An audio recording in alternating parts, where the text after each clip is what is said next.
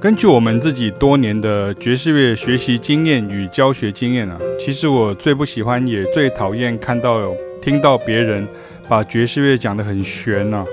或是把爵士乐说得很难。因为一直把爵士乐讲得很玄的啊，其实是他自己根本就还陷于无礼物之中，能有什么实质的帮助呢？而绝大部分一直跟你靠腰爵士乐有多难的，也不过就是故意去凸显那些基本功层面或是超人不倦的观念而已啊，也没有什么实质的帮助哦。很抱歉，我用语粗俗了一点，但这样比较能够传神的表达我对这样观念的不认同。唯一我们可以跟各位确定的是，所谓的进步曲线啊，绝对不会是一路上升啊，也不会是有投资就稳赚啊，有 K 书就有分数的状况。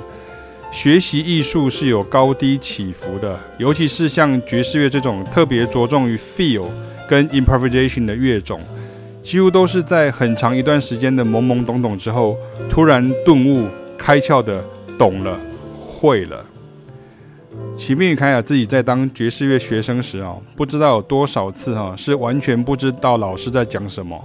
只能任其摆布、反复操作，甚至去怀疑老师。结果突然有一天就啪出现了，那个声音出现了啊！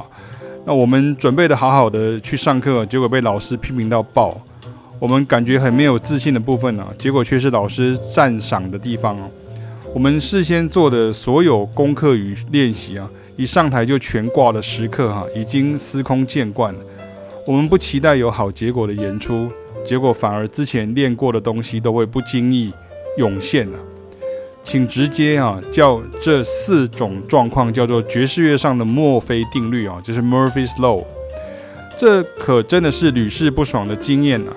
所以啊，别再等待我一定要先弄懂全部的道理才要放手去做，这是理工科系学生跨过来玩爵士乐时的很常见的通病。也不要说我自己很废，完全做不到，因为我不是音乐系的。好。那非音乐科班常见的自谦或自暴自弃的说法哈，问题是连古典音乐系的也不会这样子啊。小朋友学琴的时候，他什么道理都不懂，老师教他做什么他就做什么，做不好了老师修正，做得好老师赞赏，进步就由此而来，道理就这么简单而已。人想的太多，那种进步曲线啊，反而容易停滞不前呢。从做中学啊，错误历练也会帮助学习修正，正确态度更能强化学习纯度的哦。